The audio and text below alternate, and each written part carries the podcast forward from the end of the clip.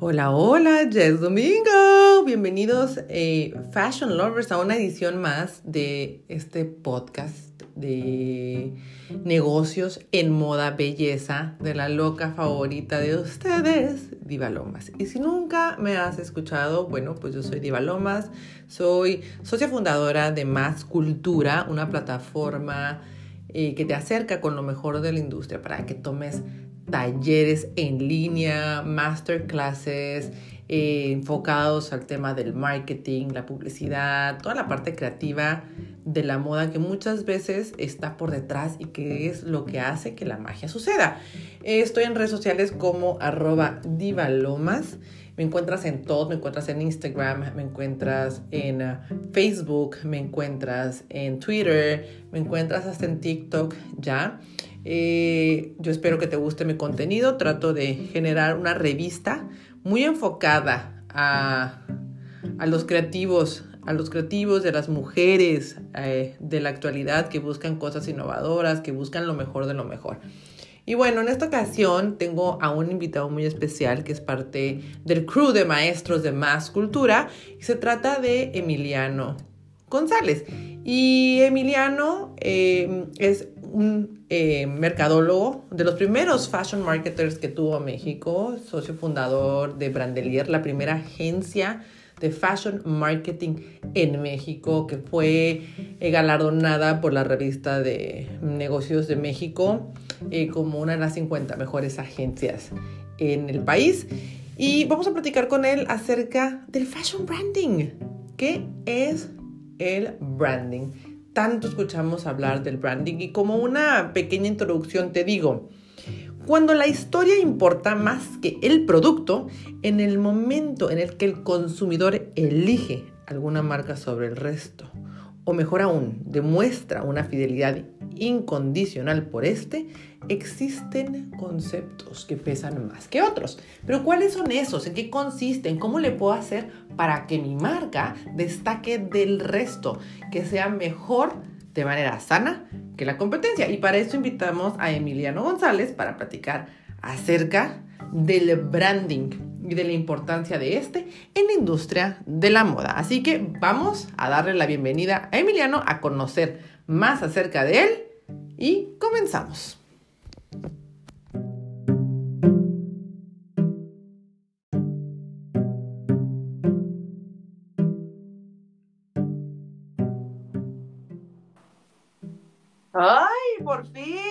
¿Cómo estás? Muy bien. Oye, hasta parece que esto de la sana distancia nomás no, ¿no? ya sé, ya sé. Chicos, pues tenemos aquí un invitado de lujo el día de hoy a este episodio. titulamos La importancia del branding dentro de la industria de la moda y es nada más y nada menos que Emiliano González. Y les voy a contar algo antes de que Emiliano se presente. Les tengo que contar que fuiste mi maestro. Sí, fuiste mi alumna. ¿Hace cuánto tiempo? Muchísimo, no vamos a decir porque fue hace mucho tiempo. ayer, de hecho ayer. antes, de, antes de la cuarentena, antes de que todo esto pasara. Exacto, nos separamos por la sana distancia.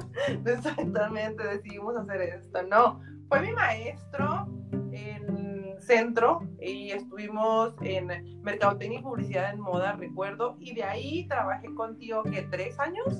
Tres años más o menos, sí. Tres años estuvimos haciendo locuras les contaba que fuiste la persona que yo creo que más me ha empujado a, a moverme en mi zona de confort en cuanto al tema creativo. O sea, yo me acuerdo, si tú decías, elefantes rosas, elefantes rosas a ver en un evento. Y no hay puntos medios, exacto, sí. Totalmente, a ver cómo le hacen. Emi, pues qué gusto tenerte por aquí, estás en la Ciudad de México. Así es, desde acá los saludo y muchísimas gracias por invitarme. ¿Y qué tal? ¿Cómo está todo por allá? Pues mira, fíjate que es muy extraño. Yo la verdad es que llevo ya poco más de 30, estaba haciendo ahí la cuenta, alrededor de 40 días en, aislamiento. Eh, tengo la fortuna de que mi casa da hacia avenidas principales, entonces puedo ver un poco la reducción del tráfico, pero afortunadamente en mi entorno cercano hasta ahorita todas las cosas están bien y esperemos que así sigan. Y así será, ya verás. Así será. Emi, les estaba platicando que mucho se escucha ah, de la palabra branding y que pocos sabemos realmente qué significa. Creo que la mayoría de las personas lo reduce a un logotipo y hay mucho más allá. ¿Cuál es el branding? exactamente. La gente normalmente, digo, a ver, lo que yo siempre digo es que nadie tiene por qué ser experto en mercadotecnia y mucho menos tiene por qué ser experto en branding. Al final del día, la percepción que nosotros tenemos es la percepción de un consumidor. Y muchas veces cuando la gente emprende, parte desde este lado, ¿no? Desde el lugar del consumidor hacia entender de alguna manera la marca o construir una marca vista desde como un consumidor lo vería, lo cual no es completamente adecuado. Si bien es, es correcto que tú como como emprendedor o como una persona que tiene una marca, de alguna manera eh, siempre tengas la percepción o trabajes con la percepción que el consumidor va a crear, tenemos que tener la visión desde el otro lado, ¿no? El branding en específico es un proceso de mercadotecnia que nos ayuda a construir percepciones de marca, ¿ok? Eh, de alguna manera yo cuando doy mis clases eh, me gusta entenderlo o me gusta presentarlo como una evolución de la mercadotecnia. Estamos en la era del branding. La era del branding para reducirlo y para traducirlo a algo mucho más sencillo, básicamente es eh, ayudar a lograr que un proyecto como tal tenga un lugar en la mitad del Exactamente, en la mente del consumidor, ¿no? Cuando nosotros hablamos de marca, el concepto marca es justamente eso, algo que te marca, algo que te deja una huella y te hace diferenciarte del consumidor, del, resto de la oferta del mercado. Y yo, pienso que mencionaste lo que es muy válido ahorita con todo esto de la palabra emprendimiento, que honestamente, y los que me escuchan ya saben que yo tengo un concepto del emprendimiento muy estricto, por así decirlo porque sí pienso que por estos grupos de Facebook que se han formado en los últimos años, eh, todos consideramos que emprendemos algo cuando en realidad pues somos comerciantes. Y entramos, y es, eh, yo creo que cuando nace el, los grupos de Facebook y, este, y esta economía informal ya bien vista, porque antes era muy criticada, este, es cuando pienso que, se que, que, que la competencia se vuelve tóxica cuando la competencia es sana. Exactamente. Tocas un punto bien interesante, la era digital. Fíjate que eh, en realidad es que el tema del branding nos ayuda en, todos los esquemas de comercio o de construcción de marca, pues al final del día es eso, ¿no? Lo que nosotros hacemos en el branding es, es, es, es un proceso en el cual nosotros vamos a construir nuestra marca y vamos a darle peso o vamos a lograr que la gente o el cliente entienda cuáles son nuestros valores y lo que yo le llamo la razón de ser. En, en, en mercadotecnia se le llama de alguna manera como la promesa, propuesta única o valor de marca, ¿no? Este, en la era digital, al final del día es que los competidores se multiplican de manera mucho más rápida y la información en la que tú normalmente trabajas es una información que llega a lugares donde tú nunca te hubieras imaginado llegar, ¿no? Claro. Cuando tú, eh, ahorita hablabas del tema de, bueno, pues a lo mejor antes tú decías, pues yo voy a emprender y voy a crear una marca de, no sé, de, ropa, de, t-shirts, ¿no? Pues se quedaba en tu entorno inmediato y a lo que tus alcances te daban de manera en, en cuanto a esfuerzos físicos. Hoy, en la era digital, pues tú puedes vender tu producto en cualquier parte del mundo. Y entonces aquí es el reto del branding, es mucho más interesante porque tienes que lograr conectar ya no compites, Ya no compites nada más con la gente de tu localidad, ya compites con, con el resto del mundo con, un creativo que igual que tú en Helsinki está haciendo una propuesta similar o en Tokio o en cualquier otra ciudad del mundo, ¿me explico? Entonces, al final del día, el branding cobra una relevancia mucho mayor porque entonces tú tienes que construir un valor de marca o tienes que construir una identidad de marca que se diferencie del, resto. Como decías ahorita, pues la gente pensamos que branding es diseñar un logo, elegir el color y una etiqueta y ya quedó. Y en realidad es que... Claro, y todo comunica. Y lo hacen, todo, siento que lo hacen hace poco, perdón que te interrumpa, me, contactaba una, una chica por, por, mis redes sociales me, estaba, me pidió asesoría en un logo, ¿no? Y eh, creo que eran bolsos mexicanos lo que ella vendía. Todas las fotografías que me mandaba tenían un tulipán y el nombre era un nombre de una mujer, ¿no? Y entonces yo le decía, es que quítale el tulipán, o sea, porque no, yo o sea, el, nombre no me conecta. Yo lo puedo asociar con una florería. Claro. yo lo veo, le digo, lo primero que se me viene a la mente es una florería, porque nosotros no estamos en tu cabeza ni estamos viendo lo que tú estás visionando. Entonces tienes que ser más clara con el mensaje y desde ahí empiezas. Exactamente. Fíjate que lo que acabas de decir es algo bien interesante porque ese es un efecto que estudia la semiótica. O sea, al final del día nosotros vamos a asociar las imágenes con lo que para nosotros ya, ya tiene, va a haber una asociación de una representación mental ya existente, ¿sí me explico? Entonces, si alguien te diseñó o creó una comunicación de una florería basada en un tulipán y tú como consumidor lo asocias directamente, siempre lo vas a asociar con, con, una florería, ¿sí me explico? Y a lo mejor tu producto es una crema, como hay, hay un caso de, de, un producto de belleza que su, su logo es el, tulipán, pero nunca lo vas a asociar. Dilo, aquí puedes meter goles popular. no te preocupes. Pero, por ejemplo, si tú te vas a un tema, a, un tema de, a lo mejor con alguien que alrededor del mundo existe, pues a lo mejor en Tulipán te, te remonta a Holanda o a Ámsterdam, ¿sí me explico? Entonces, e, ese es el ejercicio de un branding efectivo, cuando realmente la gente logra adoptar o adueñarse, apropiarse, lo digo desde un sentido, desde un lugar muy positivo, de, un, de, una imagen, de un icono y convertirlo en propio, ¿sí me explico? Entonces, el branding puede ser, en efecto, puede ser que tú crees un logo que parte de cero, ¿no? Como diseñador gráfico, creas un diseño nuevo o eliges algún elemento que ya existe, pero ahí el branding cobra otra relevancia, porque ahí el branding lo que va a hacer entonces va a ser que tú a través de tus ejercicios y tus estrategias de, de branding hagas que la gente asocie mentalmente esa imagen que ya existía con tu producto. ¿Sí me explico? Entonces, el, el, tema con, con, este proyecto del que me estás hablando, pues el tema es que nunca hizo ese ejercicio de asociación mental más que ponerle un tulipán a la foto.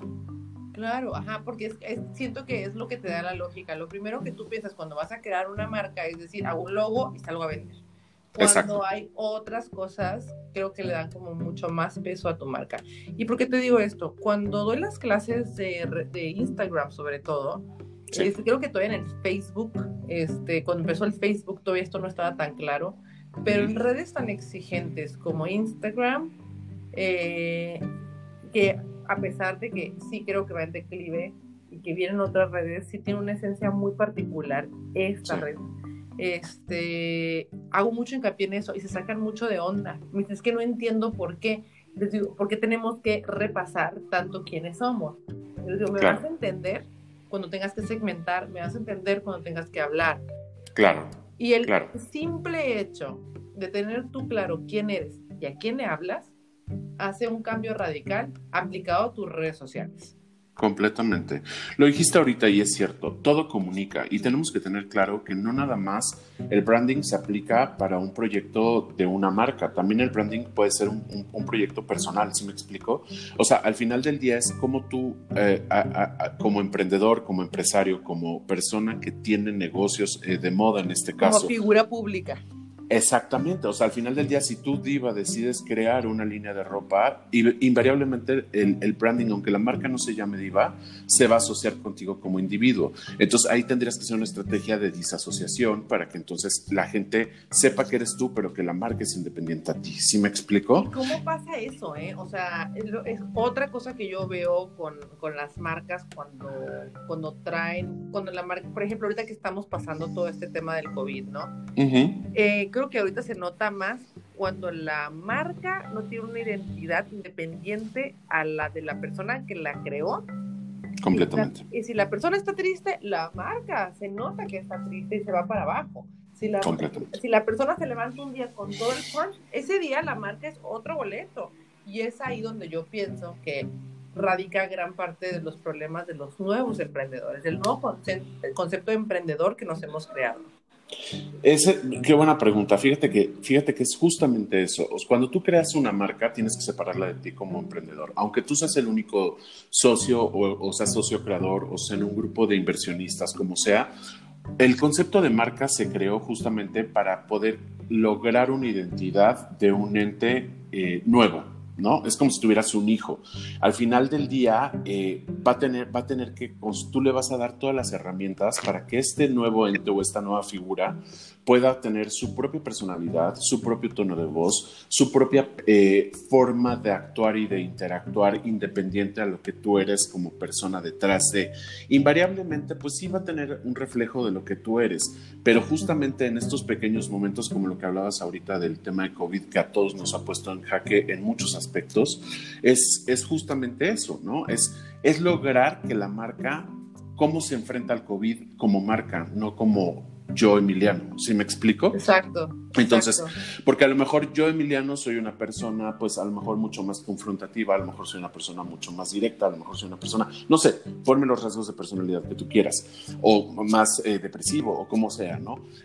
Si tú lo llevas hacia una marca y mi marca es alegre, es divertida, es irreverente, pues desde ahí va a responder a una situación como la de COVID, ¿sí me explico? Entonces, pues mi, mi tono de voz va a ser mucho más eh, eh, irreverente, a lo mejor mucho más divertido, a lo mejor más optimista, que ahí yo como persona y mi marca somos distintos, pero justamente nace de ahí. Y, digo, voy a dar como un sneak peek de, lo que vamos a dar en el, en, el, curso a partir del lunes 20 de, abril en Más Cultura es justamente eso. ¿Dónde nace la necesidad del branding? Eh, anteriormente en moda, eh, recordarás el tema de las grandes casas de moda, ¿no? A, mediados y finales, mediados del, siglo pasado. Eh, las grandes casas de moda, por ejemplo, en Francia, si hablábamos de Chanel, pues era Coco Chanel que tenía su taller, su atelier y creaba lo que a ella en ese momento le venía la inspiración y el sello lo daba ella como individuo. En el momento que ella, eh, después de la Segunda Guerra Mundial, tiene que dejar Francia y se va a Nueva York y cambia por completo su, esencia, se da cuenta que la parte de la marca, digo, ella y muchos otros diseñadores, ¿no? Se dan cuenta que la marca tiene que funcionar sin ellos. ¿Qué pasa cuando ellos, eh, en este caso histórico, mueren? Exactamente, muere. Creo que Versace es muy buen ejemplo. Versace es un ejemplazo de esto. Muere, muere Versace. Donatella siento que yo no estaba lista para tomar la marca y muere en el mejor momento de la casa. Claro. Por supuesto, y ella, ella tiene que entrar, pero un poco aquí la relación fue que Donatella era la hermana, bueno, es la hermana, y al final del día, todas, si tú, si tú logras o ves todos estos documentales y toda, o, lees libros alrededor de esta historia, ella siempre lo ha dicho en todas las entrevistas, yo siempre he, guiado la marca como he creído que mi hermano la hubiera seguido guiando. ¿Sí, me pero explico? un tiempo, yo siento que hay, hay un tiempo de silencio de la marca después de que muere Gianni Versace. Claro, sí, fue una parte. Sí, fue un parteaguas muy interesante. Fue un parteaguas, fue un parteaguas, pero a lo que quiero llegar con el tema de branding es que al final del día, la marca tiene que seguir con la visión del creador. ¿Qué sucede cuando, se puede poner un caso hipotético, tú y yo nos asociamos y creamos una marca de ropa, ¿no? O una marca de, una línea de belleza. Entonces, tú y yo, pues tenemos nuestras personalidades tenemos nuestras personalidades y tenemos nuestra forma de ser. Y tú y yo nos conocemos muy bien y sabemos en qué puntos convergemos y en qué puntos no vamos a, coincidir. Pero al final del día, este hijo que tú y yo tendríamos tiene que tener una identidad propia, con rasgos tuyos y con rasgos míos, porque el día de mañana, supongamos que en 10 años, eh, Grupo LVMH, Louis Vuitton viene y no la quiere comprar, la, va a comprar por el valor. de la buena, manito. Pues yo, mira, es vidente. Entonces, este, este, es, esta, esta personalidad es lo que, le va, lo, que le va a dotar el valor a la marca para que pueda seguir funcionando aunque nosotros ya no estuviéramos. ¿Sí me explico? Es, este, es como, voy a decirlo, en, voy a hacer una, una, analogía muy, muy coloquial. Es como cuando el hijo se va de la casa, pues el hijo va a seguir y se va a llevar los valores que los papás le dejaron o que obtuvo en la casa, pero el hijo va a seguir adelante su camino con su propia personalidad y con su propio criterio. ¿Sí me explico? Entonces, ese es el tema del branding, es poder dotar de todos estos elementos, valores, promesa de marca, identidad de marca, identidad gráfica, etcétera, etcétera, a un proyecto que estamos iniciando. Sí, y yo juro, yo de verdad tengo comprobadísimo. Cuando tienes esto bien claro, así puedan surgir muchas marcas que te, entre comillas, copien, porque creo que muchos, eh, muchos es la discusión que se genera en estos grupos de, de Facebook que te comentaba, de las hoy llamadas emprendedoras, aunque salen, aunque surgen, pues a ti, ¿qué más da? O sea, pueden surgir mil y un marcas iguales y tú tienes tu identidad tan clara que le sabes dar la vuelta. Y creo que en estos tiempos del COVID, creo que es el tiempo indicado para decir, voy a redefinir mi marca y voy a renacer junto con mi marca, ¿sabes? Junto Completamente de acuerdo. O junto y no junto. O sea, poner la atención a ese detalle es una gran lección para muchas personas que ahorita están muy desorientadas y que no saben para dónde hacerse. Creo que es el tiempo que necesitaban para decir, le voy a dedicar tiempo a mi marca porque quiero hacer algo en serio. Es el momento indicado. Y, justamente es eso. Fíjate, fíjate, Diva, el tema aquí que tenemos es el valor del branding, lo que es lo que estás diciendo y que tiene que ver con lo que hablábamos hace un momento del tema de la era digital. El punto importante es lograr entender o lograr la diferencia entre una marca y un producto. O sea, si tú lanzas, o sea, si alguien lanza una línea de t-shirts eh, estampadas con unos diseños increíbles y yo lo quiero copiar y lo replico, si yo invierto en branding, me como por completo al, de la idea original. ¿Qué sucede? Que el producto se puede replicar de manera muy sencilla. ¿Sí me explico? O sea, tú puedes, una idea, tú la puedes replicar y lo vemos en todos los días y en todos los ejemplos. Lo que es ahorita el caso de los grupos. Tuve una idea ganadora, pero justamente como no construí marca alrededor de, estoy vendiendo un producto.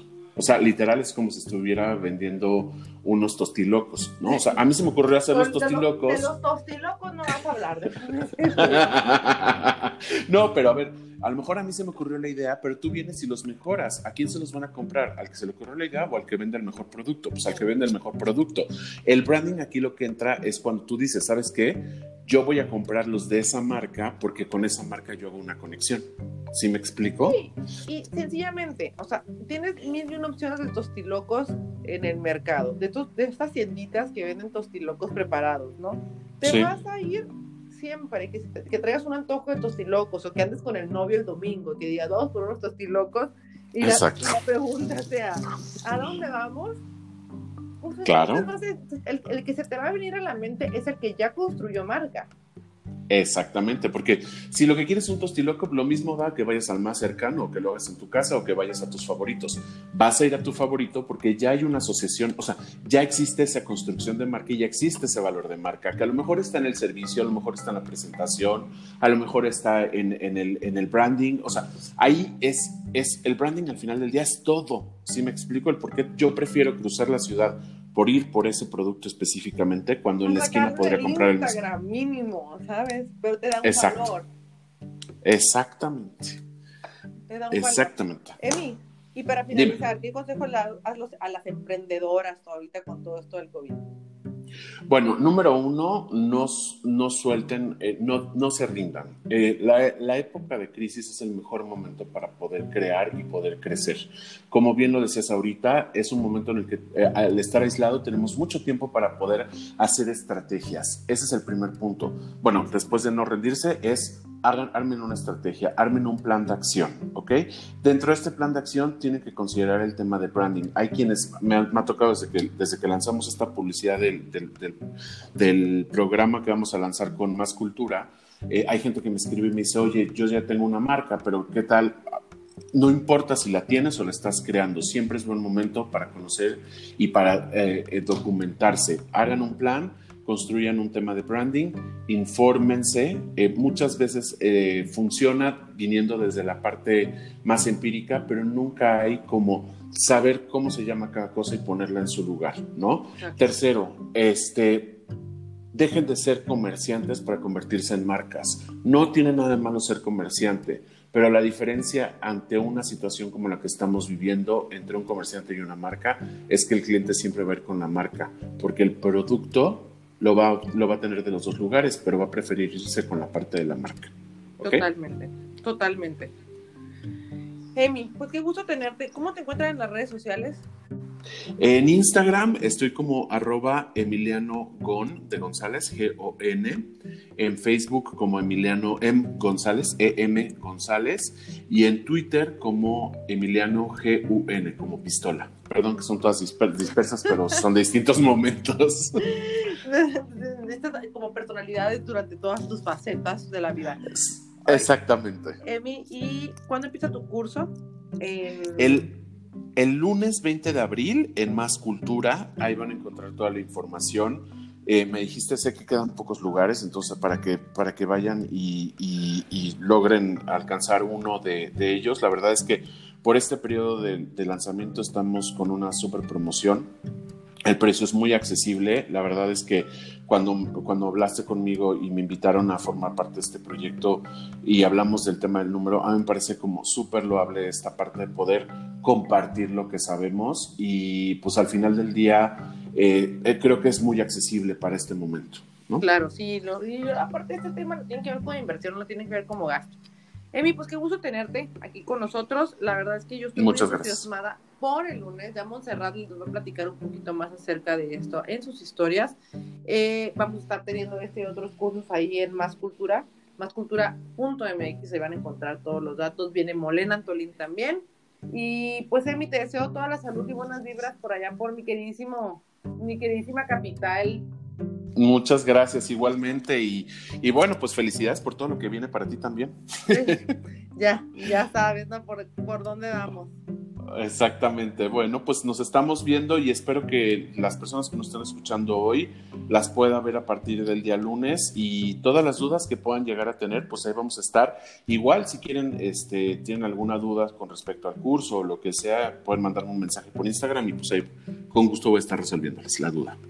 Bueno, amigo, pues muchísimas gracias. Yo los dejo. Eh, les pido que si les gustó este podcast, este episodio, lo compartan como cada semana y nos vemos, nos escuchamos el próximo domingo aquí por Anchor y Spotify. Les mando un besote, Emi, gracias de nuevo y nos vemos el lunes. Besos a todos. Gracias.